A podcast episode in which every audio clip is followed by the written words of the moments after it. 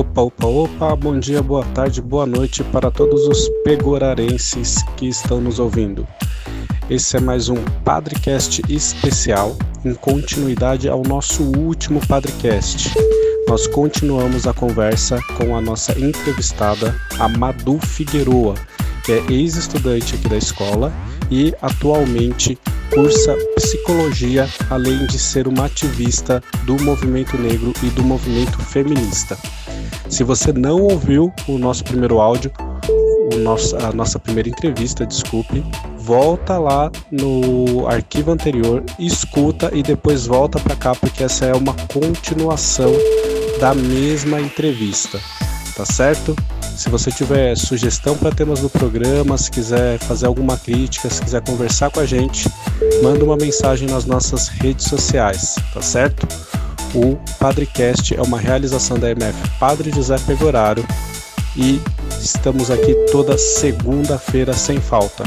Então é isso aí, toca o som DJ.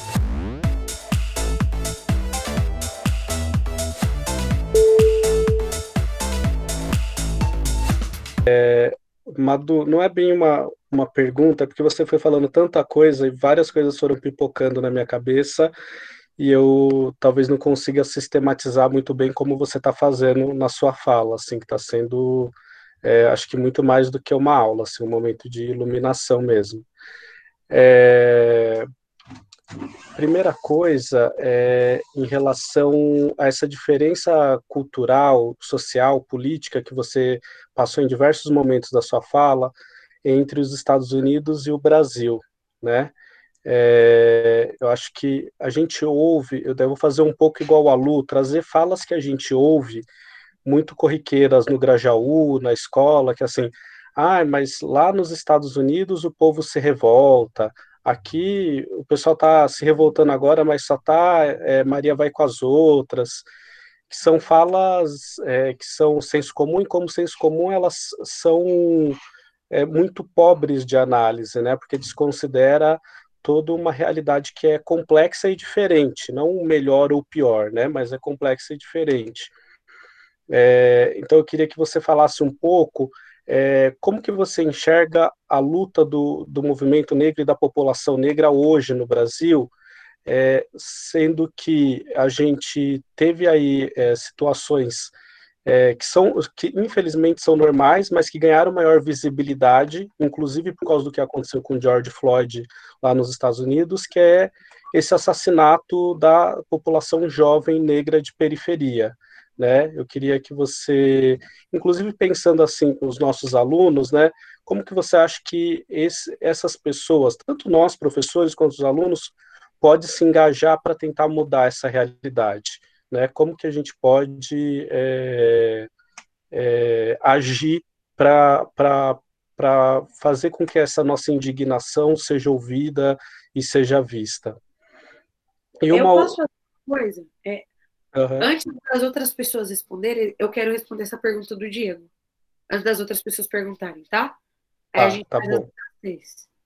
Eu, e eu queria só emendar uma outra, que eram duas, na verdade, eu não vou resistir, mas também muito tem se falado do da depredação de estátuas e marcos históricos, né? O, o Borba Gato parece até que contratou segurança pessoal para ficar lá.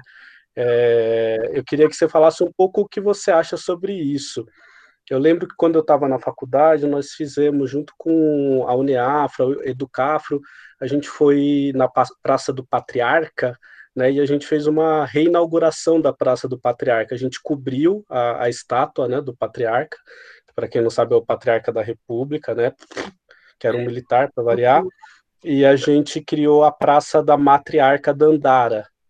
E isso, antes dessas coisas serem tão bem divulgadas, debatidas, né, a gente quase apanhou lá na, na, na praça, é, porque, nossa, imagina, estou mexendo com a estátua desse velho branco que viveu há 100 anos atrás, que absurdo. Queria que você falasse um pouco o que você acha disso. Eu odeio Borba Gato, só, para começar. É, mas eu vou responder a primeira parte da pergunta fazendo uma pergunta para os professores que estão aqui.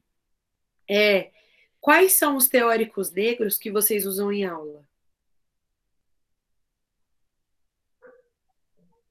Ai, ai, ai, ai, ai. A gente começa aí. A gente ensina um povo preto sem referência. E eu digo isso porque quando eu comecei a dar aula, eu entrava em sala e aí eu dava umas aulas que depois eu fiquei, que porra que eu tô falando aqui? Ah, meu Deus, eu falei um monte de palavrão, né, já, desculpa. porque, maravilhoso, Milton Santos. Porque acho que a primeira coisa que a gente precisa fazer é, quanto educador, olhar para a gente pensar para onde esses meninos estão olhando. É realmente para lá que eu, como um educador e a pessoa que vou direcionar a eles, é realmente para lá que eu quero que ele olhe? Porque, desculpa, eu tô cagando para a Princesa Isabel. A mulher assinou um documento, ai, salvou o mundo. Ficava o dia inteiro sentado naquela poltrona sem fazer nada e salvou o mundo. Ai, por favor. Né? Enquanto. Ó, oh, saiu o Martin Luther King ali, hein? Enquanto eu tenho a Qualtune, Dandara, eu tenho mulheres que foram princesas e que foram para a guerra para falar para os meus alunos. Eu vou falar da princesa Isabel? é necessário que a gente pense sobre isso. Porque percebam que é a mesma história. Só que se a gente só ouve o caçador, o leão não tem versão. Sabe? E aí a gente. Maravilha. Maria Carolina de Jesus, dono do meu coração. É, a gente precisa entender que a nossa versão aqui na periferia, nós somos a caça. É a caça que a gente tem que ouvir. Sabe? É, é cruel eu estar tá na faculdade de psicologia, eu não aguento mais gente branca. Eu tô só um semestre fazendo psicologia e eu só vi gente branca. Por exemplo, as pessoas acham Freud incrível e ele tem pensamentos, sabe, fora da caixa. O cara era. Mas ele era branco, só falava branquice, era machista. Sabe? Aí tem dia que ele me irrita. Não tem Bell Hooks na faculdade. Não tem Angela Davis. Sabe? Não tem Lélia Gonzalez. Não tem nem a Djamila Ribeiro. E ó que a Djamila Ribeiro, de vez em quando, ela é, ela é meio branca por assimilação, sabe? Mas ela ainda está ali discutindo alguma coisa, ela ainda está trazendo alguma coisa, e não tem, sabe? E, ó, tem um livro da Chimamanda que chama Como Criar Crianças Feministas. É um livrinho desse tamanho. É ótimo para trabalhar em sala. No ano passado, quando a gente foi falar de no Dia da Consciência Negra, eu perguntei para meus alunos o que era, e aí parecia que eu tinha feito uma pergunta em italiano. Eles. E eu fiquei bem assustada. Porque eu pensei, na escola fala do Dia da Consciência Negra, não fala? Uhum.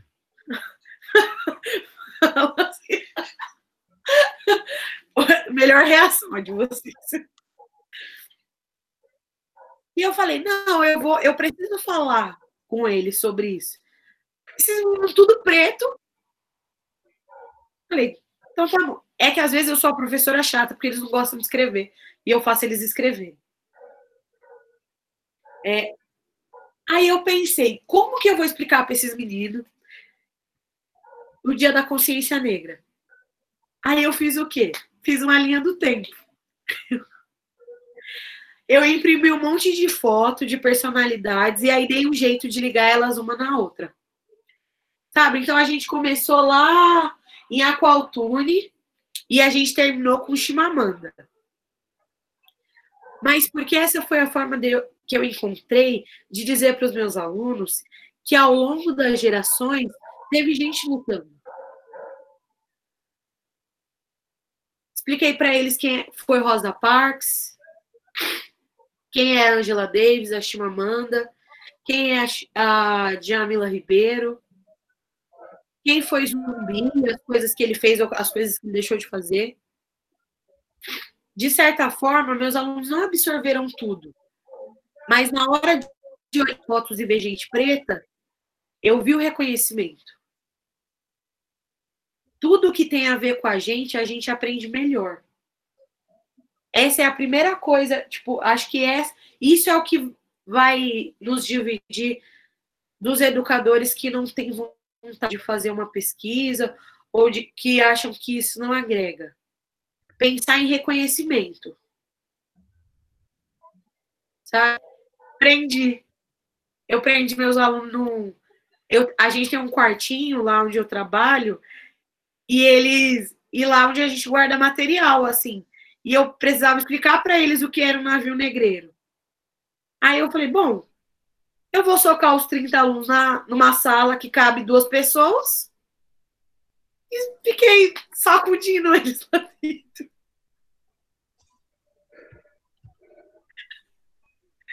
Mas eles entenderam. Qualquer aluno meu, você perguntar o que é um navio negreiro, eles rapidinho eles. Mas acho que esse é o primeiro momento, é a primeira coisa. É, quando a gente pensa em fazer o outro se reconhecer na história, a gente encontra meios de, de ele tá nessa história. Porque é a história deles, né?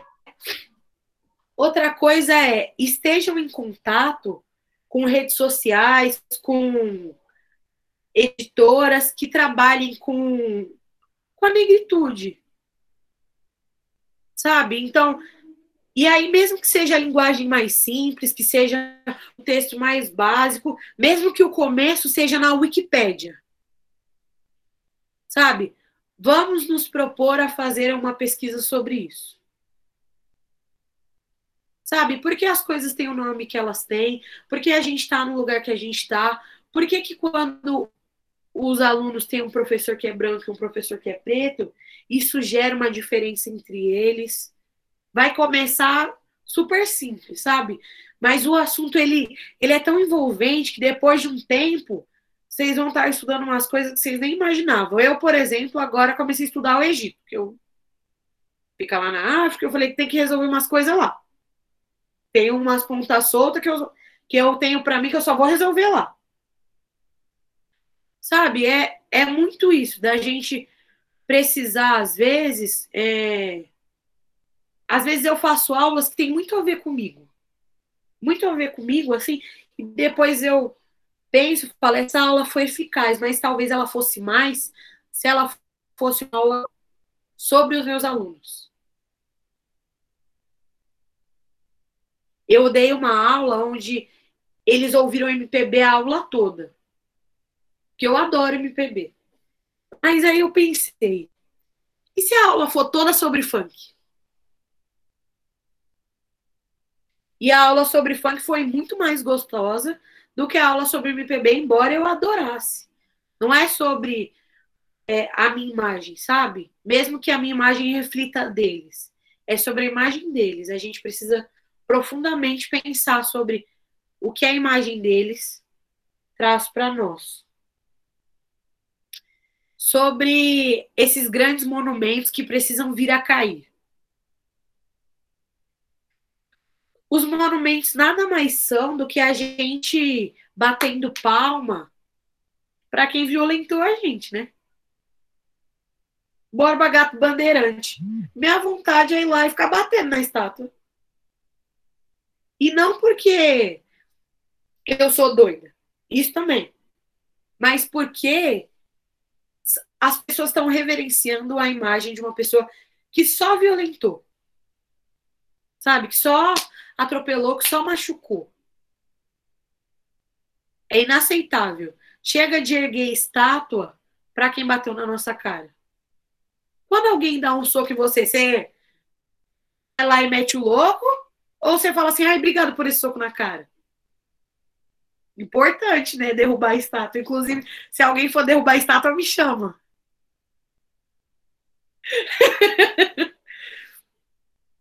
Outras três perguntas, é que eu parei o bloco no meio. É, vamos fazer assim, teve a inscrição da Gisele também, então agora pergunto o Gabriel, depois a Rosana, depois a Gisele. Tá bom.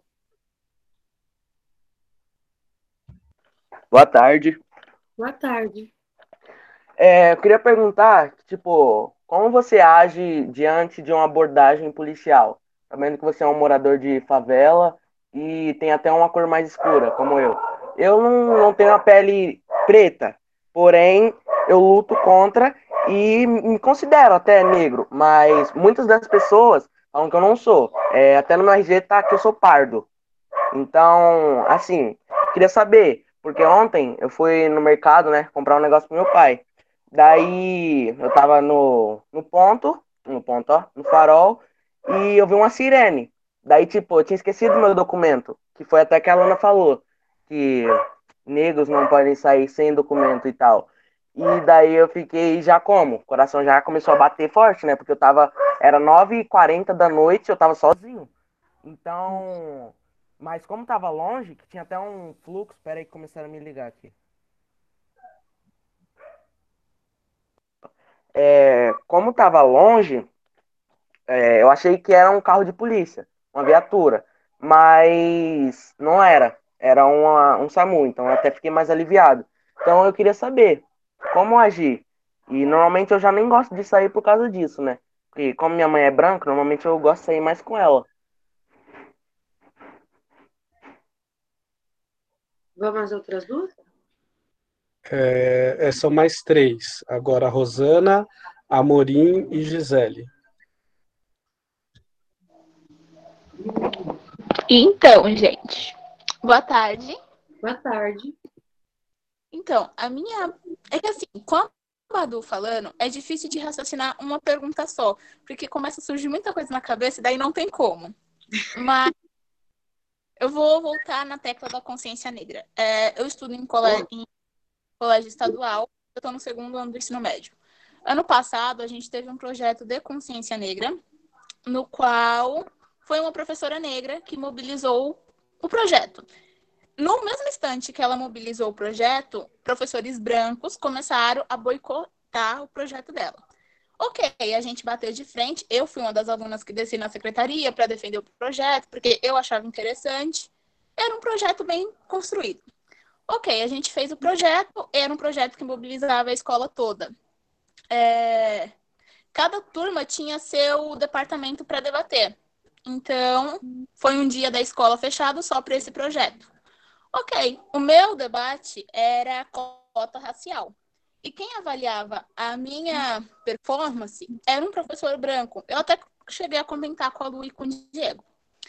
E eu comecei a apresentar o projeto, a apresentar argumentação, teoria, de exemplo, música, é, escritor, várias pessoas. E no meio do, da minha explicação, ele simplesmente me parou e falou assim: É, sempre a Rosana, né? Aí ele falou assim: Eu não concordo com cota racial e eu não concordo com o que você tá falando. Do nada. Aí eu olhei pra cara dele, falei que aceitava a opinião dele, mas ele tinha. Eu aceito seu posicionamento, mas é um posicionamento burro. Ele tinha, exatamente. Não aceito, mas tudo bem. Falei que ele tinha que dar uma segurada, porque eu ainda não tinha terminado a minha parte, que depois eu ia abrir pra pergunta. Maravilhoso. Aí continuei falando, aí no final eu falei assim: pronto, professor, agora você pode falar, te passo a palavra. Aí ele olhou para minha cara, teve a cara de pau de falar assim: eu não concordo é, com cotas raciais e concordo menos ainda com você falando sobre cota racial. Aí eu parei, né, dei uma respirada assim profunda, olhei para a cara dele e falei assim: mas você me dizer que não concorda com cota racial, tudo bem. Não sei se você já estudou o que é cota racial, não sei o seu ponto de vista, mas eu quero só um argumento. Porque eu não estou entendendo por que, que você não concorda.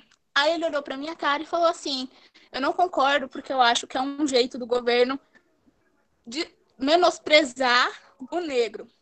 Aí, tudo bem.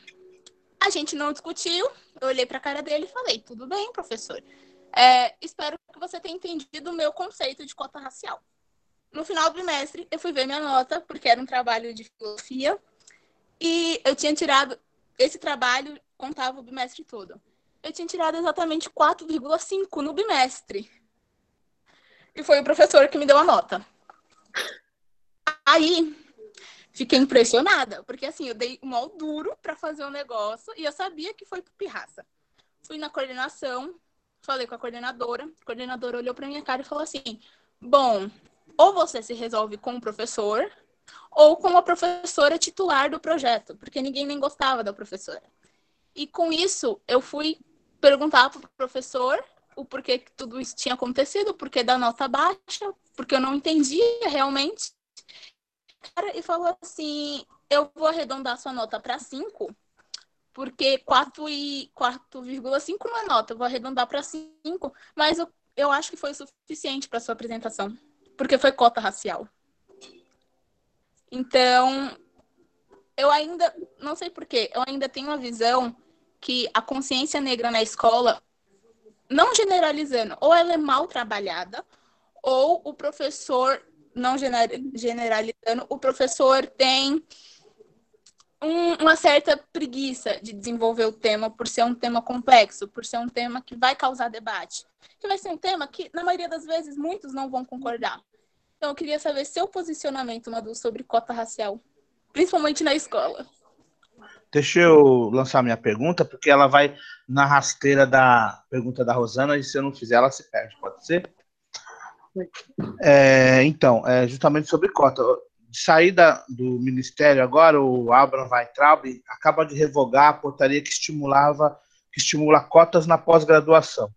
Então, tendo essa informação aí, gostaria que você discorrer sobre ela, Amador. E outra coisa também, é, minha, uma curiosidade, como surgiu é, esse seu engajamento? A partir de que momento surgiu esse engajamento social com relação a, ao movimento que você está dentro e outra? Porque eu não me lembro dessa Madu na escola, era outra, né?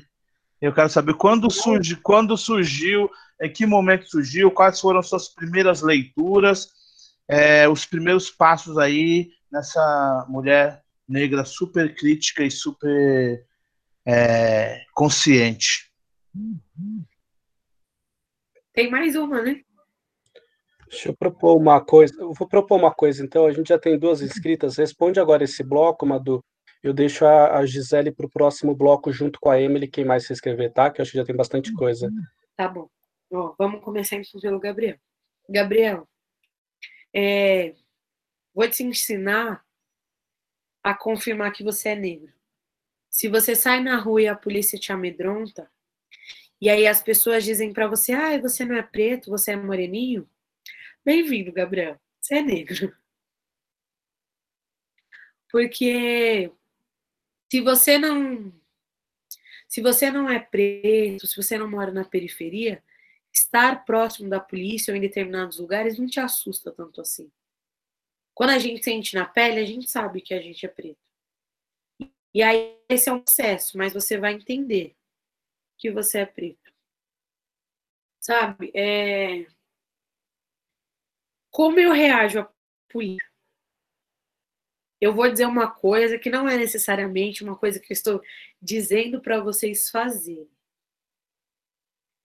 Porque, na verdade, é, diante do quão violência, violenta a polícia pode ser, o melhor a se fazer é, tipo, se manter o mais comportado, infelizmente compassivo possível, se você estiver sozinho. Se você for um grupo, e um grupo com muitas pessoas, eu acho que vale. Olha, estamos em muitas pessoas, eu acho que não, que não é certo o que você está fazendo. Tem muita gente aqui vendo. Se você for sumir, você tem que sumir com todos nós. Agora, se você é um menino preto, sozinho, enquadrado pela polícia, pelo amor de Oxalá, criança. Não reage. Não reage. Sabe? Porque eu, por ser a pessoa que eu sei, eu sei o que é tomar na cara da polícia. Não é a melhor lembrança que eu tenho, mas eu sempre tive a língua muito comprida. E eu apanhei linda na cara. E eu não tenho vergonha de dizer que eu apanhei na cara da polícia, porque a errada não sou eu. Sabe, pelo pior motivo é, que pode ter. Eu estava andando na rua. Infelizmente, tudo que a gente tem a fazer quando a gente está sozinho numa situação dessa é ficar ali parado, sabe? Deixar as mãos à mostra, fizer o que eles pedem e decorem o número do RG de vocês. Por favor, saibam o número do RG de vocês. É importante saber o número do nosso documento. Sabe? Saber telefone de cor, a gente fica muito apegado ao celular e não sabe o telefone nem da mãe, nem o nosso próprio celular a gente sabe. Saibam telefones de cor. Sabe, saibam o número do seu RG, o seu endereço, o seu CEP. Tenham essas informações guardadas. A gente nunca sabe quando elas vão ser necessárias. Não deem sorte para Eu acho que essas são as coisas mais dolorosas que eu tenho que dizer. Assim para vocês em sala. Me dói muito ter que dar esse tipo de recomendação. É, Rosana, esse seu professor aí, ele, ele me remete muito a uma coisa que aconteceu comigo, que foi, eu, te, eu estudei na Samuel Weiner, foi lá, inclusive, que eu conheci o professor Diego, e eu, e eu era uma, uma confusão ambulante na Samuel, eu eu ia para a diretoria direto, assim, e por uns motivos, tipo, o professor quis discutir comigo, e eu discuti com o professor, e aí eu ia para a diretoria. É, e aí eu terminei é, a escola, uma professora da Samuel me convidou para falar sobre sexualidade, homofobia, gênero, e eu fui toda pomposa, né? Mas eu tive uns profe... eu tive alguns professores que quando eles me viram dentro da escola, mas esses homens, homens, todos homens, mas eles correram de mim que nem o diabo foge da cruz. Eu lembro da coordenadora falando, então, a palestra vai começar por volta das 8 horas. Nossa, mas começou a surgir imprevisto para mim, e especificamente para os professores que me deram aula. Meu professor de história, meu professor de educação física, meu professor de sociologia, meu professor de geografia. Eles desapareceram. E isso é de deles fugirem só me deixou especificado que o comportamento deles é fugir das coisas pelas quais eu pretendo lutar.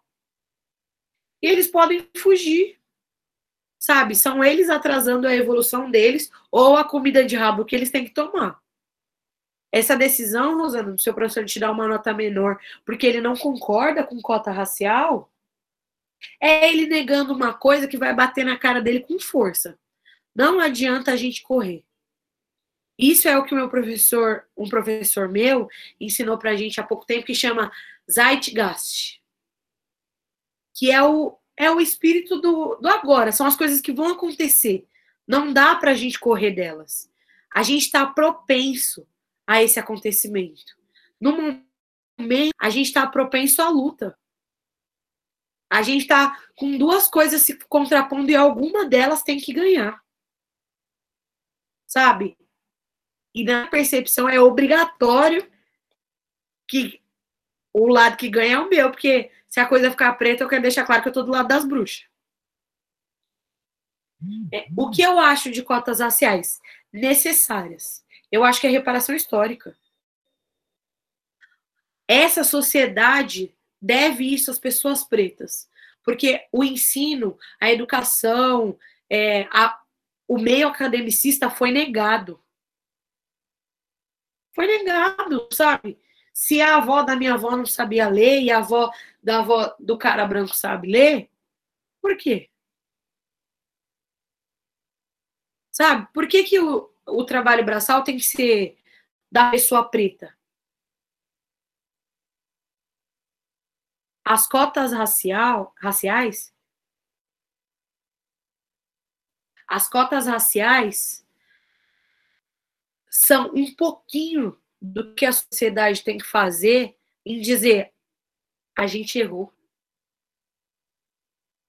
E é isso, sabe? Esse professor pode negar veemente isso, que a cota racial não é necessária, que ele não concorda com isso, esses professores da escola, ai, que o Dia da Consciência Negra não é necessário, racismo não existe, eles podem negar quanto tempo eles quiserem. Se a gente não tiver espaço dado, a gente vai conseguir nosso espaço na porrada. A gente já tomou porrada até agora, lutar por isso nunca foi um descaso pra gente. Nunca, a gente nunca deu para trás quando precisa lutar. Se eles não vão dar, a gente vai continuar lutando. É... Meu Deus, esqueci a ponta do professor Amorim. Em que momento você passa a ter essa postura militante, se envolver nas causas negras, né? Quais foram suas primeiras leituras? Porque, como eu disse, não lembro dessa Madu na escola, não. Era outra, era bagunceira. Hoje ela causa tumulto, hoje você causa tumulto dentro de uma outra perspectiva, né? De algo realmente que deve ser revolvido, mexido, mostrado, exposto como uma ferida mesmo, como uma fratura para todo mundo ver. Essa aí tô pagando um pau, mas eu quero saber quando começou tudo isso aí eu vou me defender e dizer, quando eu estudava na, na Pegorário, foi uma época que vocês começaram a dar voz para os alunos. Então, aí a gente aproveitou. Menina, eu fiz tanto furdunço nessa escola, inclusive, desculpa, gente. foi uma época ótima para mim. Inclusive, foi uma época que me ajudou muito, porque a Madu que estudava no Pegorário também era uma Madu que se importava muito com as coisas que os amigos dela diriam. Nossa, e eu, e eu me importava num nível a ponto de que se tinha um exemplo para ser trouxa, o exemplo era eu. Sabe, dava para me usar como adjetivo de trouxice. Sinônimo de trouxa, maduro. E aí, é, um dia, eu não sei, eu nem sei se o professor ainda está na. Vou expor um professor, meu Deus. É, eu tive. Um dia eu fui para uma aula, eu estava em meados de sair do pegorário, e aí a gente teve um atraso numa reunião que a gente ia ter entre o Grêmio da escola. E aí o professor Carlos, que dá aula de educação física, entrou e começou meio que distrair a gente, ter umas conversas. E aí, no, é, dentre essas conversas, ele falou sobre estar acima do peso. E aí ele falou, ele teve a seguinte frase: se hoje a menina coloca calça jeans e fica tudo lisinho, daqui um tempo, quando ela envelhecer, ela vai colocar e ela vai sentir umas gordurinhas para fora. É, e aí eu não estou julgando o professor Carlos, tá, gente? Eu adoro o professor Carlos, inclusive. É, ele era uma pessoa muito doce quando a gente estudava. Mas quando ele disse isso, eu olhei para ele ele provavelmente não notou, mas o meu pensamento foi de que as minhas gordurinhas já pulam para fora da calça jeans. E aí eu acho que que foi um pontapé inicial, porque eu tinha uma coisa comigo que era, eu sempre olhei para a professora Lucidalva, essa que está aqui, e eu sempre achei ela lindíssima porque ela usava colares coloridos e ela sempre com esse jeitinho dela, e eu ficava me perguntando por que que eu que eu não era um pouco mais como a professora Lucidão. E aí, o que aconteceu? No pegorário, eu não consegui juntar o suficiente as coisas que me feriam para fazer delas um pensamento. Eu precisei sair do pegorário para ir para Samuel. E aí, quando eu cheguei na Samuel, é, o primeiro ponto é, eu tinha, na pegorária eu tinha entendido que eu era preta, e aí aquilo ficou meio ali. Eu entendi que eu era gorda, E aí escomei ali. E eu entendi que eu era mulher também no pegorário. Inclusive, eu entendi o meu espaço de desmulher no pegorário. E por causa das relações amorosas, né, gente? Quando a gente tem 14, 15 anos, tá todo mundo beijando, a gente quer beijar também. É, e aí, quando eu fui pro para Samuel, eu entendi o meu lugar como pessoa bissexual. Aí eu juntei um conglomerado de coisas. E aí eu comecei a fazer um curso de direitos humanos. Inclusive, quem me mandou para esse curso de direitos humanos foi a Lucidalva. Eu tinha visto já a publicação desse curso umas duas vezes no Catraca, no Catraca Livre, ignorei as duas vezes e ela me mandou no, no pessoal, no WhatsApp, falou para mim: faz esse curso, mulher. Eu fui fazer o curso e nesse curso eu encontrei uma pessoa que até hoje é muito importante para mim, o nome dele é Wilson. E aí um dia eu disse para ele que eu não gostava de ser chamada de preta. E aí, quando eu disse que eu não gostava de ser chamada de preta, ele me perguntou por quê. E eu dei exatamente essa resposta. Eu acho que preto é cor de gigiceira. E dali em diante, essa mesma pessoa começou a me construir coisas e me dizer coisas e isso começou a fazer com que eu pensasse. E aí a primeira pessoa que eu que eu li foi o Wilson Ferreira, que é essa que é esse essa pessoa. Ele fez faculdade de história e ele me mandou um artigo que ele tinha escrito. Ele foi a primeira pessoa negra que eu definitivamente li. E aí eu fui criando espaços. Eu comecei a ler na internet, a ler na internet, a ouvir as pessoas pretas que estavam à minha volta. E aí também foi o período em que eu me encontrei feminista, então, para minha mãe, dentro de casa, eu estava me tornando um monstro, assim, porque eu tinha uma capacidade radioativa de destruir almoços de domingo. Eu era uma destruição de da gente sentar na mesa e alguém falar uma coisa e olhar para o meu avô e falar: você está sendo machista, tá me irritando.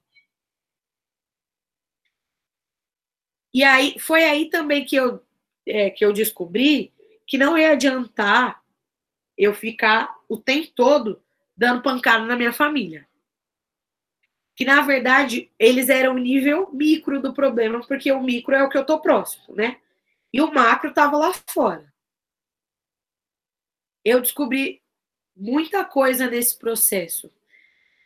E eu nunca, na verdade, assim, é, fui uma. Eu me tornei uma pessoa que pesquisava sobre isso, acho que muito recentemente. Porque é, no início eu lia, eu acho que eu lia muito pouco e que eu gostava muito de ouvir. Porque eu tinha exemplos de pessoas da cena cultural aqui do Grajaú, e elas estavam falando aos montes sobre isso, e era um, período que eu estava me encontrando, então tudo me fascinava. Eu assisti peças de teatro, eu fui em roda, eu compus mesa de debate, e foi as, foram as coisas mais incríveis que me aconteceram. Eu passei a escrever poesia sobre isso, eu, eu fui cutucada, as pessoas me fomentaram, e de tanto de tanto ser fomentada, de tanto ser é, cutucada, eu cheguei a escrever para um edital. Escrevi para um edital, passei com o meu coletivo, a gente teve um projeto que foi muito trabalhoso, mas foi um projeto incrível. E o meu processo foi se desdobrando. Eu passei a fazer terapia, que foi necessário.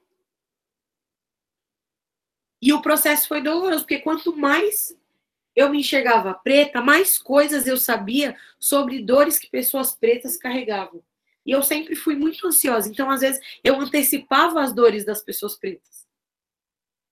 Então eu já me perguntava, meu Deus, quando uma pessoa for realmente racista comigo na rua, o que, que eu vou fazer? E aconteceu, sabe? Eu já fui chamada de coisas na rua que é tão absurdo que chega a ser engraçado. uma senhora, uma vez na rua, eu tava de turbante, e ela disse: esses macumbeiros fica matando bicho, e eu nem era macumbeira ainda. A senhora, inclusive, preveu meu futuro. Mas na época, quando ela disse isso, eu fiquei assustadíssima. Falei, gente, mas que horror! Sabe que comportamento é esse? E foi uma coisa que foi muito importante para o meu desenvolvimento nesse processo foi quando eu tinha 15 anos, 15, 16, eu fui para Santa Catarina. A gente tinha uma tia que morava lá e a gente foi visitar. Gente, Santa Catarina é um lugar horrível para gente preta. As pessoas na rua, elas puxavam meu cabelo. Enfiavam na minha cabeça, puxavam meu cabelo, porque elas queriam ver o que era e como era. Sabe, elas me cutucavam e elas pediam para olhar de perto e elas riam de mim. E isso fez com que eu entendesse, assim, de uma forma bem palpável, o que significava ser preta. E isso ia diferir dos lugares onde eu ia escolher estar. Eu, por exemplo, escolho nunca mais ir para Santa Catarina. E no momento escolho entrar, estar entre pessoas que me acolhem, entre pessoas pretas que têm coisas para me ensinar, entre pessoas que vão me trazer conhecimento. Foi aí que eu aprendi a escolher os lugares onde eu queria estar, os lugares que iam me fazer melhor e que iam me agregar coisas. Foi o caminho foi longo, Amorim, permaneço no caminho inclusive, mas ele é muito rico e doloroso. Tô aprendendo bastante. Quinto bloco? Vamos lá para o quinto bloco.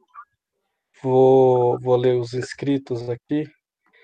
É, professora Gisele, Emily, Ariane, e eu, eu, vou me colocar aí no quarto lugar. Eu não tenho exatamente uma pergunta, mas eu queria fazer um comentário sobre a aluna Madu, já que falaram sobre bastante sobre a aluna Madu aqui, eu queria falar sobre a aluna Madu também, desculpa. É, então, Gisele pode falar depois da Emily.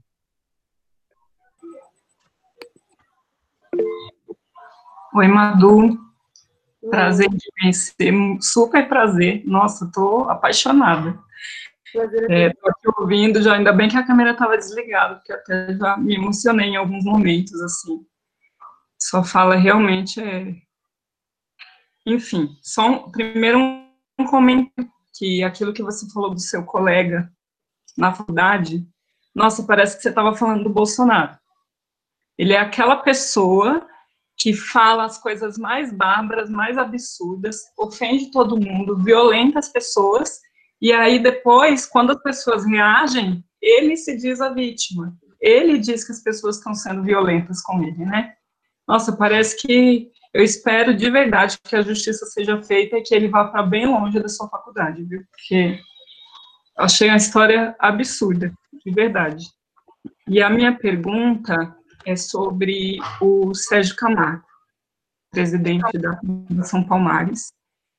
É, queria que você desse a sua opinião, assim, o que, que acontece para uma pessoa se tornar, que tipo de lavagem cerebral a pessoa sofreu para ter as opiniões que ele tem, para dizer as coisas que ele diz, para não honrar o lugar que ele está ocupando daquela forma. E é, não, acho que é isso. Acho que a pergunta é essa. É, eu não, não, entendo, assim, às vezes eu sinto raiva, às vezes eu sinto pena dele, porque parece que ele, ele nega a própria história, né, ele não tem identidade, não sei, acho que é uma pessoa digna de pena, infelizmente. Isso. Aí, agora? Boa tarde, Emily. Boa tarde. É... Então, eu já ouvi muitas pessoas falando que os negros têm menos chances do que os brancos de entrar em uma faculdade. O que você pensa a respeito sobre isso?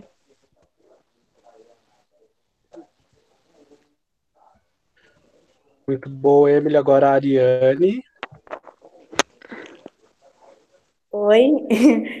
É, então, é, eu queria saber sobre uma fala que eu ouvi no BBB, que era da Manu Gavassi. que ela falou que gostava, que achava que a cor do Daniel e da Marcela combinava porque eles eram brancos. Eu ouvi muita gente falar que era racismo e muita gente falar que não era racismo a fala dela. Então eu fiquei em dúvida sobre isso. É, e outra coisa também, é, eu vejo muito racismo, assim, Eita, tá ficando errado, ó. não é exatamente, mas, por exemplo, no Carrossel, eu via o, o menininho lá chamar o, o Cirilo de chocolate. Eu, eu achava super racismo, mas eu não, eu ficava na- muito na dúvida em achar que era racismo, se não era racismo. É, eu, por ter o olho puxado, todo mundo fica falando, ah, você é uma japonesa preta. Eu me incomodava bastante com esse comentário. Só que eu não sei explicar, eu não sei se é racismo, se não é. Eu fiquei muito, eu fico muito na dúvida sobre isso. É, tá. É, eu, eu ia tentar en- encerrar agora, mas não vai dar. Então a gente já vai, já tem inscrição para o sexto bloco. Como o horário está avançado, eu vou pedir para que esse sexto bloco seja o último, tá? Pedir também para Jennifer fechar o microfone dela, porque está aberto, a gente está ouvindo aqui. E vou encerrar esse bloco. É, um comentário e, e, ao mesmo tempo, um convite para os meus colegas professores, é, inclusive você, Madu, que eu já considero uma colega professora, né, não é mais aluna, mas pensar sobre o nosso papel no, no combate é, aos autoritarismos, ao racismo, à homofobia, enfim. É, porque a gente ouviu muito aqui, né, e você mesmo falou, ah, quando eu era no, do Pegorário, eu era uma outra, uma outra pessoa. É, existem diversas pesquisas que mostram que o racismo ele é institucional também na escola. A escola faz parte da sociedade, não vai ser diferente. É, e você tem várias pesquisas que correlacionam, por exemplo, a cor da, é, das crianças às notas que elas levam. É, isso não quer dizer que muitos professores que dão notas baixas para as crianças sejam é, assumidamente racistas, né? Mas eles reproduzem, na verdade, nós reproduzimos o racismo, né? É, professores é, é, brancos, professores que não se identificam como, como, como negros, né? É, a gente está a gente está propenso a, a, essa reprodução a todo momento, mesmo quando a gente não quer. Né? E acho que isso inclui a construção de certos padrões de tipos de alunos que são considerados como ideais, quando na verdade eles não são. Eu acho que a escola só vai melhorar quando a gente entender que a Madu, lá da quinta série, é, ela era sim uma boa aluna. Talvez a escola não fosse boa o suficiente para trabalhar com o que, te, com o que estava ali. É, a gente tende muito, isso tem me feito, eu tenho pensado muito esses dias, porque eu tenho é, uma meia dúzia de ex-alunos que sempre foram considerados bons alunos, e, e inclusive alunos, colegas da, da Rosana, que está aqui hoje, por exemplo, alunos contemporâneos da Madu, embora eu acho que não fossem da mesma sala, que eram, é, em geral, meninos brancos, quietos, que quase não tinham dificuldade de fazer amizade e que correspondiam a certos valores sociais que é aquele aluno, ah, ele faz toda a lição, ah, ele sabe responder todas as perguntas, é, e que hoje são alunos que reproduzem as maiores barbáries que a gente pode imaginar nas suas redes sociais. É, e fala, nossa, mas aquele menino era tão inteligente agora está fazendo isso. Não, não, ele não é inteligente, ele sabe dar boas respostas daquilo que a escola espera. E geralmente o que a escola espera é muito pouco, porque quando a gente tem pessoas que pensam fora da casinha, e isso é uma coisa que o meu amigo Carlos Amorim fala muito, é, a escola não sabe como lidar. A escola quer criar o sujeito crítico da, por, da porta dela para fora. É, e daí, se essa pessoa não, não obedece a certos padrões, que são padrões europeus do século XIX, de quando a escola foi criada, ela é considerada uma má aluna. Então, hoje eu, eu, eu, repenso muito isso, assim, se, se a Madu da quinta série, que eu nem conheci, mas eu estou usando como exemplo pelo que ela própria falou, é, era realmente uma má aluna, ou se é a escola que não conseguia comportar toda a potência que estava ali posta naquele momento. Então, acho que a instituição tem que se pensar para que a gente não reproduza esse tipo de coisa e não crie é, esses meninos que se sentem a, a, a, última bolacha do pacote, quando nada mais são do que bons respondedores de teste. Então, eu, eu prefiro muito mais. Eu dei aula para Madu no primeiro ano, falei que ia falar rapidamente, já estou falando demais. Era uma sala que a maioria dos meus colegas na Samuel Weiner não gostava, era uma sala que vivia indo para a direção, era uma sala que questionava muitas das coisas que eu falava, e era uma sala que fez muitas vezes eu repensar o meu machismo, o meu, o meu racismo, as coisas que eu reproduzia por causa dos privilégios que eu tenho, é, dada a, a enfim, o, meu, o meu gênero, a, a minha cor, embora esse negócio da cor também seja muito difícil, porque é, no Grajaú eu sou eu sou branco, na Paulista peronomútil. Mas enfim, é, é, então eu queria falar um pouco isso, Madu. Adorei dar aula para você, adorei dar aula para sua sala como um todo, e acho que eu sou um professor muito melhor depois de ter passado por vocês. Me sinto até grata.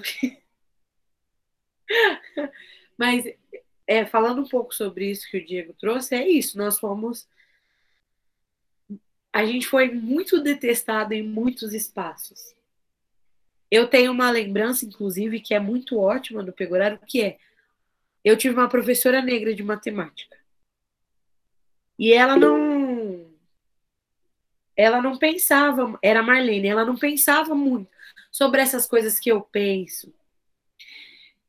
Mas ela era a professora que, por mais complicada que eu fosse, ela era uma das professoras que mais me. Marlete, isso! Maravilhosa. Ela era uma das professoras que mais me abraçava, assim. Esse meu jeitinho meio confuso, meio, sabe, meio destoando, querendo sempre fugir das aulas, ela estava sempre ali, de alguma forma. Isso foi significativo. E é importante pensar nisso que o Diego está trazendo, porque é isso. Às vezes, a, a energia que o nosso aluno bagunceiro traz é energia que talvez a gente precise realmente direcionar para outros lugares.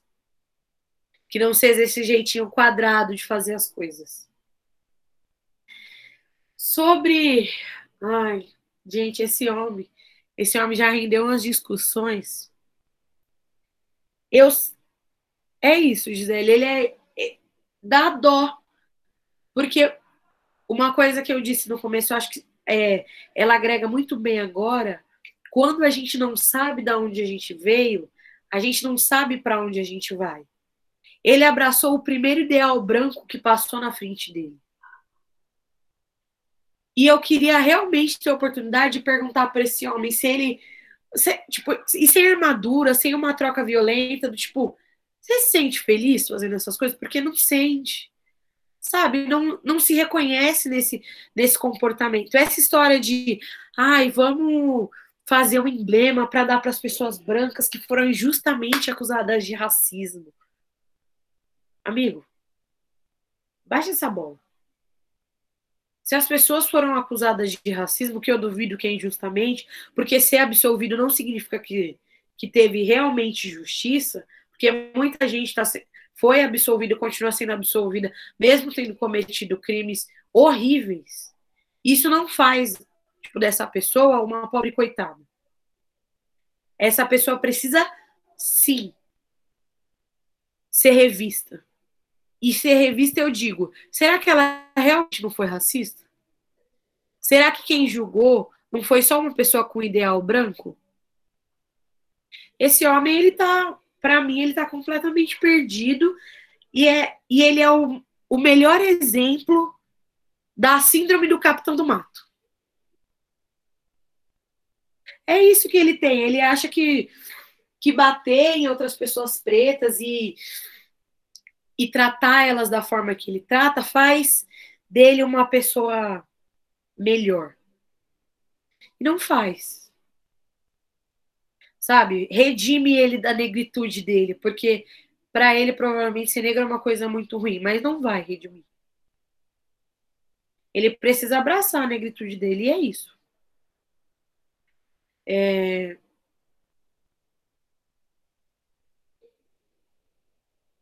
Tem outra Madu aqui. É... Ai, gente, eu tô.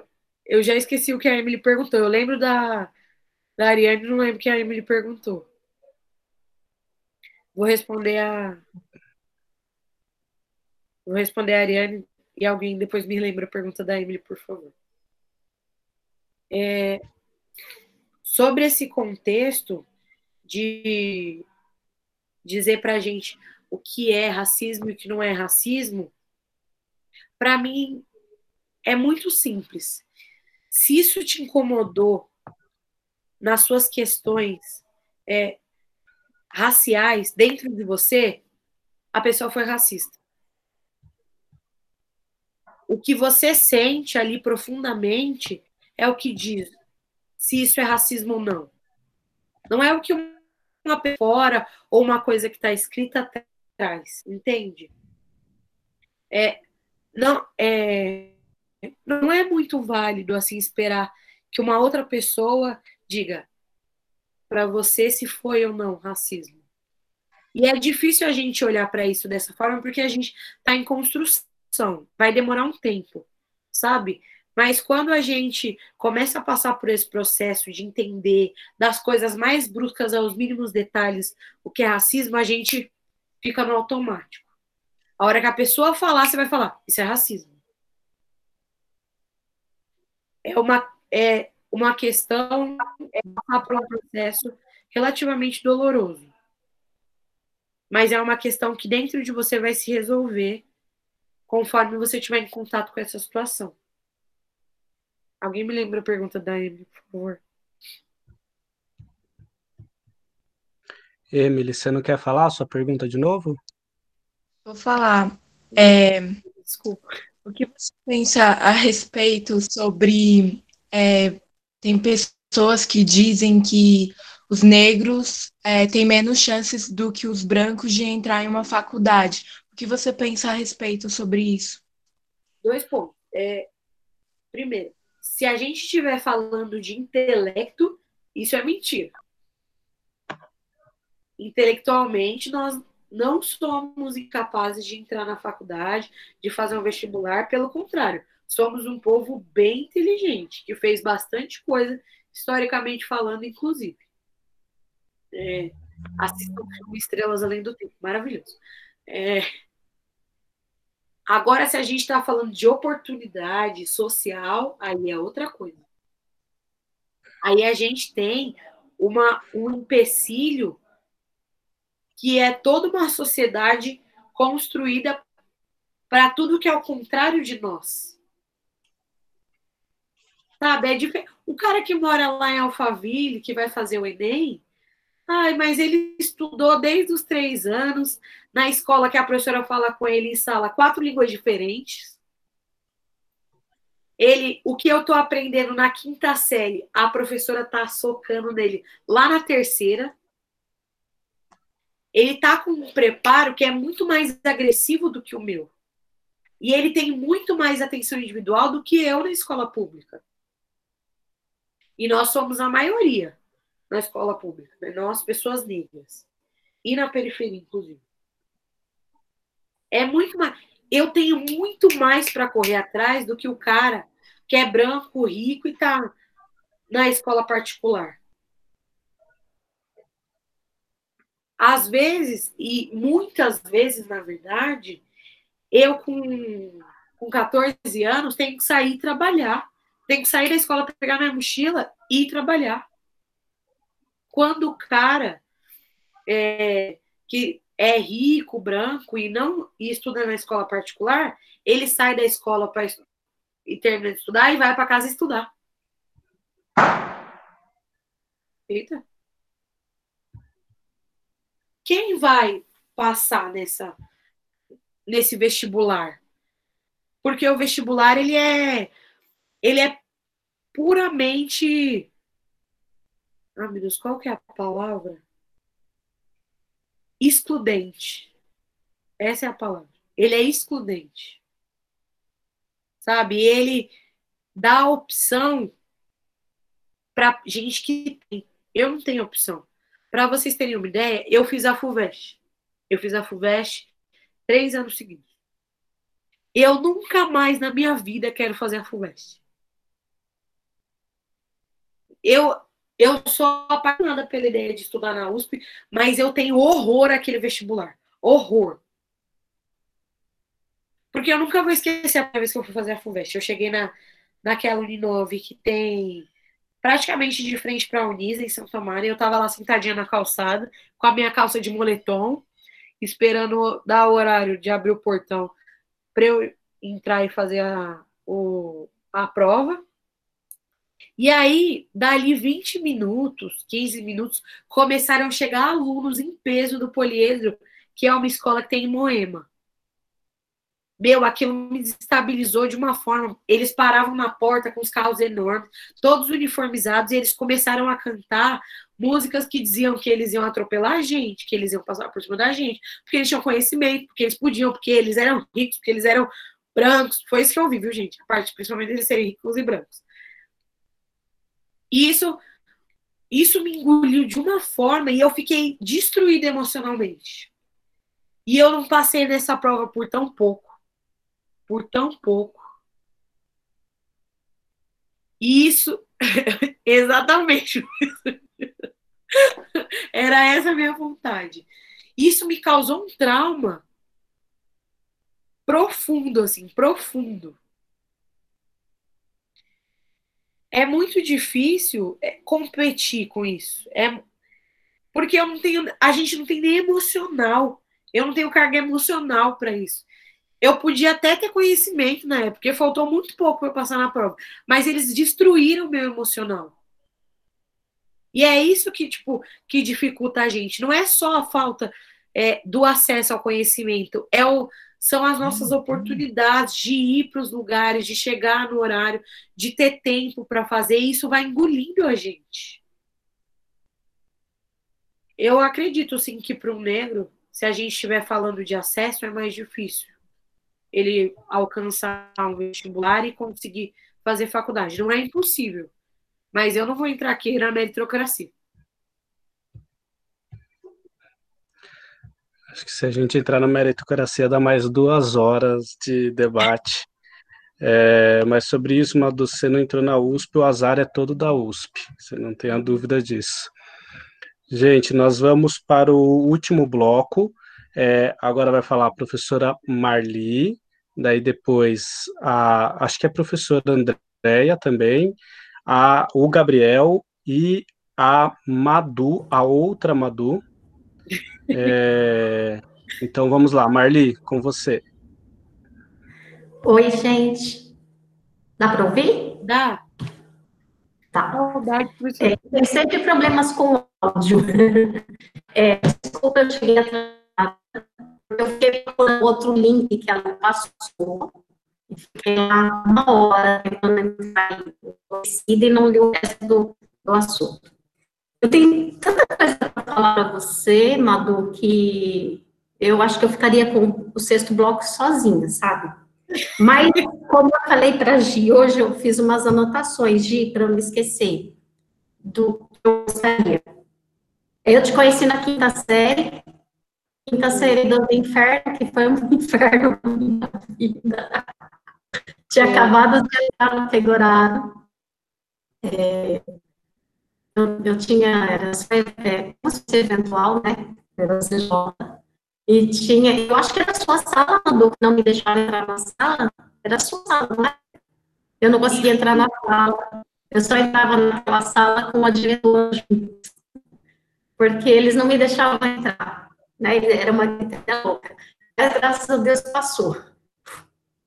É, eu falo para os colegas que, infelizmente, a gente não vai ver vocês assim, sendo crescidos, porque a gente está lá na pontinha da vida de vocês, né? A fase da idade de vocês. Então, infelizmente, a gente não vê. Para quem dá aula para vocês no ensino médio, viu essa evolução né? Mas é para falar que os colegas não se assim, é, como eu dei aula bastante tempo no, no ensino médio, vi alunos maravilhosos no ensino médio, eu tenho certeza, e a gente vê outros alunos que não é que são, não são maravilhosos, é que eles ainda são crianças. Né? Eu entendo a sua me chamam de Magali, Magali, e ficam gritando. Vocês queriam ficar com a aula livre, era normal. É, é, é, uma pena, mas a gente não consegue. Eu queria muito que a Pegorada tivesse ensino médio, a gente ia fazer coisas lindas, mas tudo bem. Eu tô princesa, era que eu, eu tinha feito ensino médio Pegorada. Né? É, esse ano eu mudei em cima da hora porque os meus alunos do sexto ano estavam em polvorosa quando eu entrei na sala, porque eles falando que um, um primo de algum deles tinha morrido é, por, por polícia e eu tive que mudar a aula em cima da a gente sentou e conversou porque iam é, xingar os policiais se eles fossem enquadrados, né? E a gente conversou, infelizmente, eu precisei falar para eles que como eles deveriam se comportar diante da polícia. Eu falei para eles ainda assim, estou falando para vocês o que eu falei para meu filho quando eu cheguei. Infelizmente, vocês vão ter que ficar parar, ficar quietos e não falar nada e só deixa ele te porque precisa voltar para casa. Não é casa. Triste, mas eu falei isso para o meu filho e falo isso para eles. Você falou assim que se ele estiver sozinho, muitas vezes em grupo também, porque dois policiais armados fazem 20 pessoas desarmadas, né? É, são é, eu tenho sempre problemas para falar de. Eu dou aula de sociologia lá na Samuel. Estou tadinha porque eu resolvi ficar em casa um pouquinho para descansar. Mas daqui a dois anos eu tenho tenho sempre problemas para falar da cor da pele, porque eu começo assim, a cor da pele dos europeus, aí a palavra branca. A cor da pele dos indígenas, eles nunca sabem, né? Mas quando eu falo a cor da pele da, dos africanos, eles, aí aparecem milhões de né? E aí quando eu coloco na lousa preta, eu, muitas vezes eu já fui xingada na sala, porque muita gente não entende essa palavra. E aí, a discussão chegar a entender que não estou sendo racista, não estou falando mal da cor da pele, que é para a gente entender que a cor da pele é preta, só tem que ser no coração, e aqui a gente entender como Bem, isso tudo era para falar um, um pouquinho sobre todas as coisas que acontecem. Mas eu tenho a minha pergunta é, falar, eu criei dois filhos, né? Menina fiz tudo para tratá-los igualmente. Então, a criação deles não é porque um era menino ou menina, foi a minha briga antigamente era assim, como criar menino e meninas, né, para ter uma criação de igualdade. Para você assim, o que fazer, como fazer para criar uma menina preta? Porque a minha pretinha daqui de casa, e botar esse silêncio quando tá porque senão ela dá tchau para todo mundo, né? Como fazer ela ser uma criança feliz, porque isso que importa é que a minha netinha seja uma criança feliz e uma pessoa feliz. Mas como fazer para essa criança pretinha, que é um problema, né? a gente fazer uma menina crescer se vendo mulher, como fazer para essa menina preta, num bairro pobre, de mãe que estudou muito, pai que estudou muito, mas ela vai ter que passar por muitas coisas em que eu não vou estar lá para defendê-la. O que, que você fala? Boa pergunta. Andréia, agora.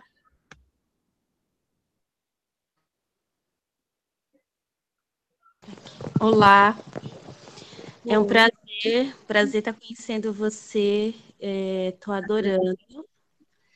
E é, fazer um resumo bem rápido e a minha pergunta. Eu, eu fui criada, nasci na Bahia e fui criada entre Bahia e São Paulo. Então, eu tenho dois contextos bem diferentes, né? Dessa questão racial. Na Bahia, a nós todos, independente da cor, você é nega para cá, minha nega para lá.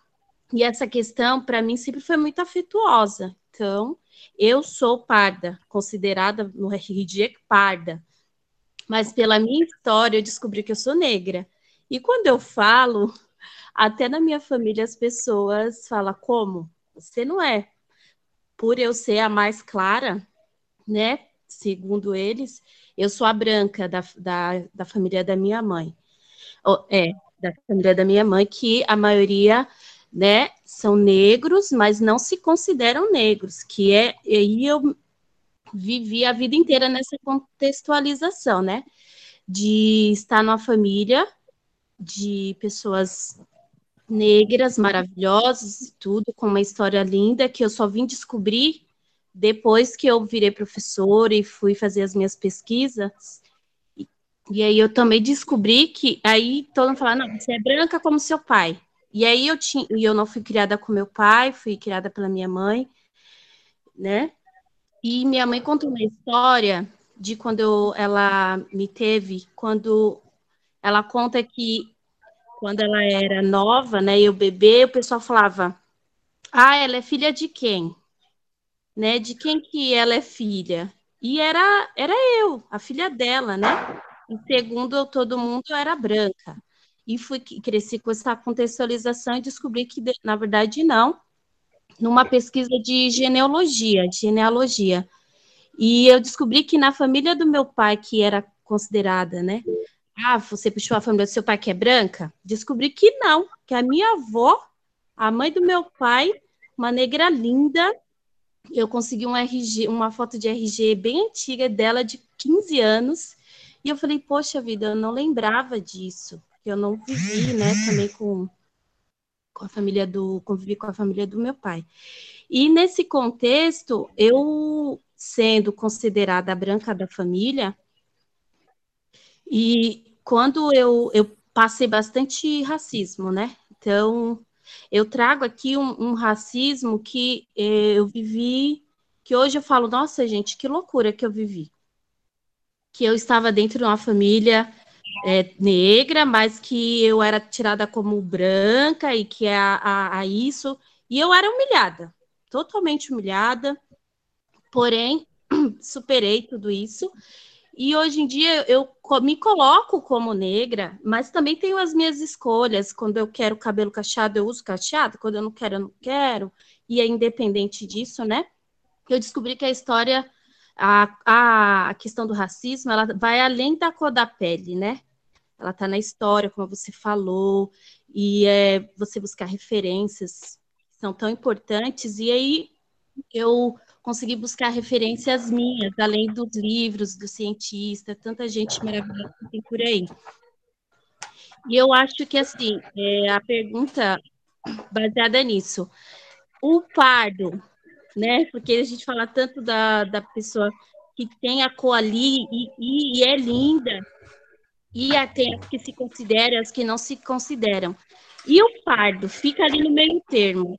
Assim, eu nunca pude conversar bem sobre isso, eu estou tendo essa oportunidade com pessoas tão cultas como vocês, como você, né?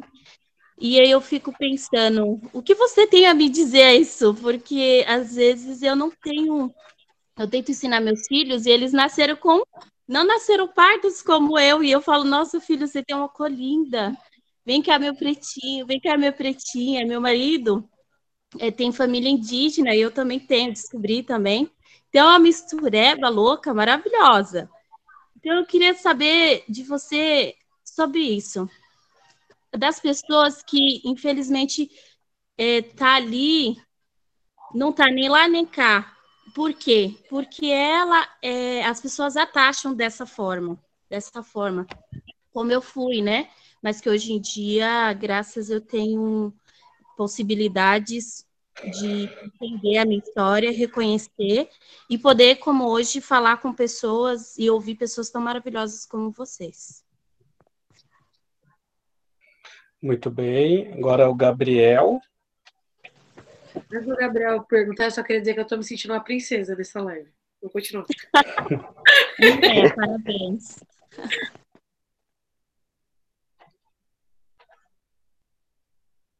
Pergunte, Gabriel. Vou perguntar, só tava falando com minha irmã aqui.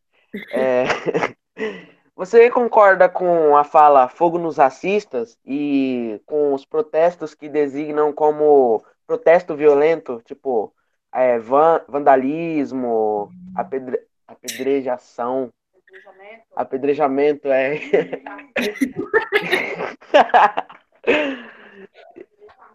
Só isso. Tá bom. E para finalizar, a Madu vai perguntar para Madu. Eu devo confessar que várias vezes eu tenho que mandar mensagem para Madu, uma das eu mando para outra. Daí isso acontece, viu? Daí agora vocês vão se conhecer. Madu, essa é a Madu, pode perguntar, Madu. Oi, Madu. Oi, Madu. Prazer. Então, eu sou uma mina branca, com metade da família preta. Eu recebi Acabei uma foto sua sem querer. Ah, tá, ó. Eu tava vendo você falar e passou pela cabeça de perguntar pro meu irmão, que é preto, quantas vezes foi parado pela polícia. E foi incontáveis vezes que ele me disse isso. E eu fiquei assustada com a quantidade de vezes que ele foi parado. E, tipo, eu nem sei o que fazer em relação a essas coisas. E como pessoa branca, eu queria muito saber o que, que eu posso fazer para lutar contra e como reconhecer todos esses privilégios que eu tenho com sendo branca. É isso. Obrigada. Vamos lá. Acabou? Acabou, agora é só você. Tô triste que é a última. Ó, essa é pergunta da professora Marlene incrível, é incrível. Eu achei uma pergunta maravilhosa para fechar, inclusive. Prof, eu acho que. Ah, eu vou adorar responder isso. Eu acho que o melhor jeito de criar uma menina preta feliz é você sempre olhar para ela como alguém que precisa ser exaltada. Vamos buscar referência, vamos dizer para ela o tempo todo que ela é linda, que ela é capaz, ensinar para ela que ninguém é melhor que ela. É muito necessário que ela. Eu não sei se já viram uns vídeos onde um pai negro tá com uma menininha na frente do espelho e ele fala para ela: Você é bonita, ninguém pode mais que você. É maravilhoso. Isso é maravilhoso. Porque eu acho que se todo mundo que é preto tivesse isso, menina, eu já tinha dominado o mundo. É que eu, eu tive que perder um tempo para ter essa construção, porque infelizmente minha família não. A gente não tava nesse patamar, mas se eu tiver uma filha, um filho, ah, menina, próximos presidentes. Porque é isso, quando você traz isso para a criança, e outra criança diz para ela que ela é feia porque ela é preta, ela vai olhar e falar: não sou. Eu sou linda. Porque ela foi ensinada de que ela é linda. Esse período onde a gente é pequeno é o período que é mais fácil incrustar as coisas no nosso peito. Se a gente estiver dentro da gente que a gente é capaz, de que a gente é bonito, no nosso inconsciente vai estar. Tá. E não importa de onde a gente vê, a gente vai ter essa convicção e essa convicção de que eu posso, de que eu sou uma pessoa negra e que eu sou bonita, e de que eu sou inteligente e que eu consigo, constrói coisas incríveis. Criar uma criança convicta faz dela um adulto convicto. Isso é fundamental, assim. Para mim é é o pontapé inicial. Faça com que ela se veja nos desenhos, nas bonecas, nos carrinhos. Se ela se encontrar, ela vai crescer plenamente feliz, você pode ter certeza. E abra o jogo. O mundo é racista. Mas isso não pode te impedir de botar o pé na rua e lutar pelas coisas que você quer. O mundo é racista e você é antirracista. É justo. Sabe? Certo pelo certo. Ah, essa Obrigada. Obrigada, viu? Eu que agradeço. Andréia, eu acho que pardo é só uma forma da gente tirar o, o direcionamento do auto-reconhecimento de uma pessoa negra. Sabe que eu também penso isso. e a gente tem tantos tons de uma pele negra e tantos e tantas nuances de ser negra que par não devia nem ser usado, é demodé, é antiquado. Sabe? Não não nos serve mais. Você é uma mulher preta, seus filhos são pretos. E aí é uma preta de pele clara, é um, é um lugar diferente de uma negritude, mas continua sendo uma mulher preta. Sabe? Respeite a nossa pele preta. E é isso. Mais para frente as pessoas vão entender que o pardo foi só uma forma de distanciar o preto de quem ele é. E daqui para frente a gente vai entender outra coisa. Gabriel, eu vou Talvez eu decepcione vocês com essa resposta, mas eu concordo grandemente com o que está acontecendo. Com o povo botando fogo na delegacia, com fogo nos racistas, porque. Isso. Sabe, uma pessoa racista é uma pessoa que nunca quis dialogar com gente preta. Ela nunca veio aqui e quis olhar meu lado. Eu também não quero olhar o dela. Eu não preciso olhar o dela. Pelo contrário, sabe? Você veio aqui. Eu, eu falei isso na sala, inclusive, quando a gente estava discutindo racismo, eu falei para minha coordenadora: sabe qual é a sorte desse menino? Que a gente não está em sala de aula. Eu ia fazer questão de dar um murro nele. Eu sou bolsista, provavelmente eu ia perder a bolsa, ia perder a bolsa, mas ele está plenamente orgulhosa de mim. Com racista a gente não dialoga. Ou ele é punido, ou não tem conversa. Racista merece punição. E a altura. Porque coisa que fere profundamente precisa ser ferida profundamente. Eu sei que o povo tá botando fogo lá nos Estados Unidos e é isso. Ficou na frente, nós bota fogo também. Não tem gracinha. Certíssimo. Madu. Outra Madu. Ai, gente, tá acabando. Primeiro, para ser antirracista, você não pode protagonizar a luta.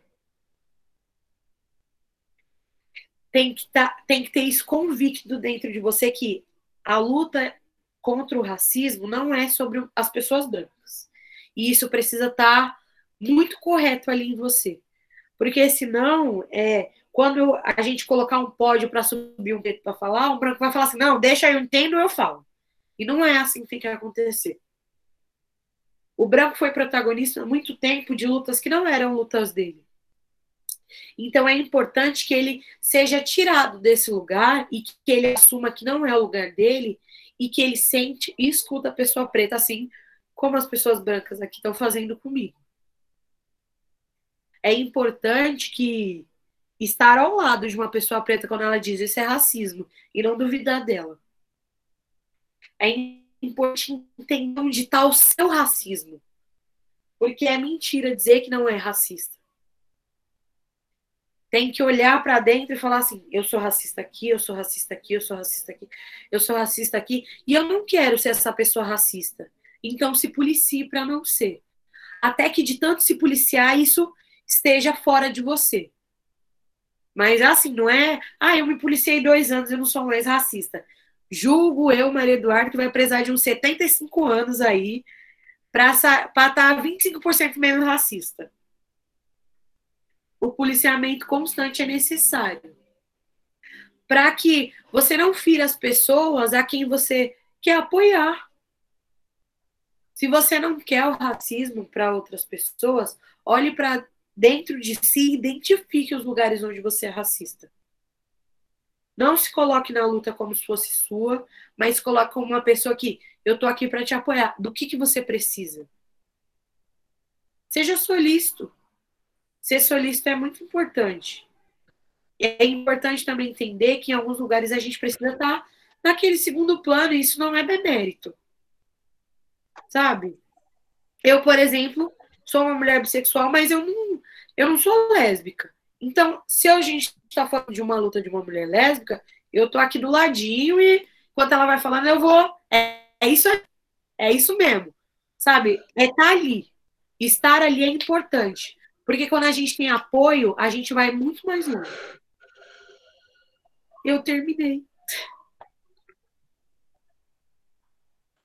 Na verdade, não terminou. Porque daqui a 15 dias nós vamos conversar sobre mulheres pretas, né? E o Amorim, fica aí o convite, porque eu já fiz o convite pessoal. O Amorim, ele tem um, um conhecimento vasto sobre racismo nos Estados Unidos versus o racismo no Brasil. E eu quero muito te ouvir mais sobre isso, Amorim, porque é muito bacana. É, teoria é muito bom. E enquanto você falava, eu fiz alguns passos para ajudar, eu fiz uma lista de coisas que você falou, e eu acho que, assim, tá bem bagunçado, eu gosto de fazer anotação, então tá bem zoado. Eu fiz uma lista de, de passos, vamos dizer assim, para ajudar numa luta antirracista. E eu escrevi coisas que você disse, tem empatia, brancos, reconheça, reconheçam seus privilégios, esteja disposto a ouvir as pessoas negras, não silencie essas pessoas. Uh, esteja. Uh, aí vem. Peraí. Ah, é, não relacione atitudes racistas. Cuidado com aquilo que você diz. Cuidado com a piada. Não tem mais graça. Leiam sobre racismo e cultura negra. Conversem com amigos sobre o tema. Esteja disposto, esteja disposto a se desconstruir, se policie, Uh, não se cale perante o racismo, denuncie. Maravilhoso. Isso saiu de você, tá? Não tem nada meu. Posso falar uma coisinha também antes de sair? Também tem uma outra, um outro teste de live daqui a pouquinho. É, Madu, queria agradecer você imensamente. Você não sabe o quanto para nós é, isso é uma felicidade te ouvir assim já seria uma felicidade imensa o debate por si.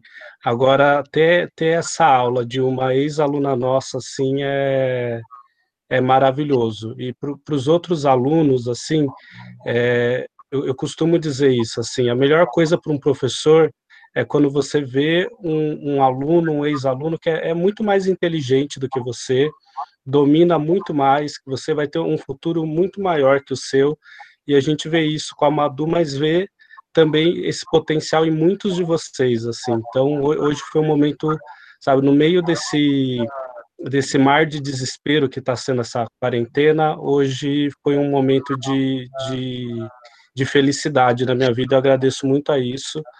Agradeço a, a professora Lu também. E queria só, só lançar uma última problematização da minha parte, assim, é porque uma fala da outra Madu, está é, na minha cabeça e foi falado por outras pessoas, é, a, a, a, outra Madu se identificou como uma mulher branca, né? E, e, e eu, durante muito tempo, me identifiquei como um homem branco, Madu. É, queria recomendar para vocês um filme, já que vocês estão todos em casa e tal, se vocês puderem assistir, Bacurau, para quem não assistiu ainda, para pensar essa questão do quão branco você pode ser, Madu e, e outras pessoas. E quando terminar a quarentena, também pode fazer outro teste. Vai, vai para uma loja na Oscar Freire e, e tenta entrar. E daí você vai ver o, o, o quão branco você, você é de verdade. É, acho que isso é, acrescenta ao debate um pouco. Acho que a gente tem que viver com essas crises, essas contradições. Só queria falar isso antes de sair. Amorim? Ah, oi, oi, oi, oi, cadê eu? Cadê eu? Pode falar. Tá me ouvindo? Então, ah, o filme Bacurau que o Diego recomendou tá liberado no YouTube, né? Todo mundo Todo pode ver aí, tá? É, é um prazer realmente participar. Eu ouvi a Madu, né? Essa menina que se tornou mulher, negra, militante, né? É, traz um orgulho muito grande para nós professores, no sentido de ver que realmente toda a potencialidade, toda a potência da, da, da toda a potencialidade se manifestou, né? Surgiu e está aí influenciando, se, se tornando referência. É um prazer muito grande ter tido a oportunidade de ter te conhecido.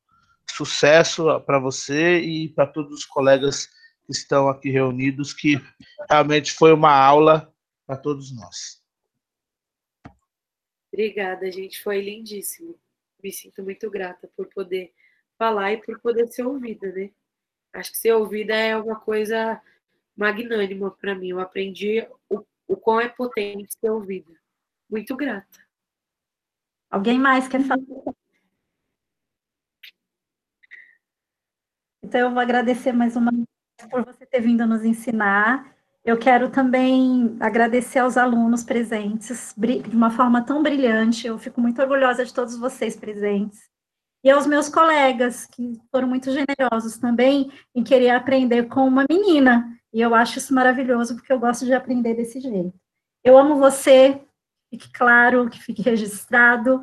Eu amo muito você. Você é a minha, não só a minha consultora racista, mas também racial, né, minha consultora para assuntos raciais, mas também a minha amiga, a pessoa com quem eu converso, troco ideia e dou muita risada. Obrigada, obrigada, obrigada. Então, daqui a 15 dias a gente se encontra de novo. Estaremos aqui, viu, gente? Beijo, gente. Obrigada. Viu?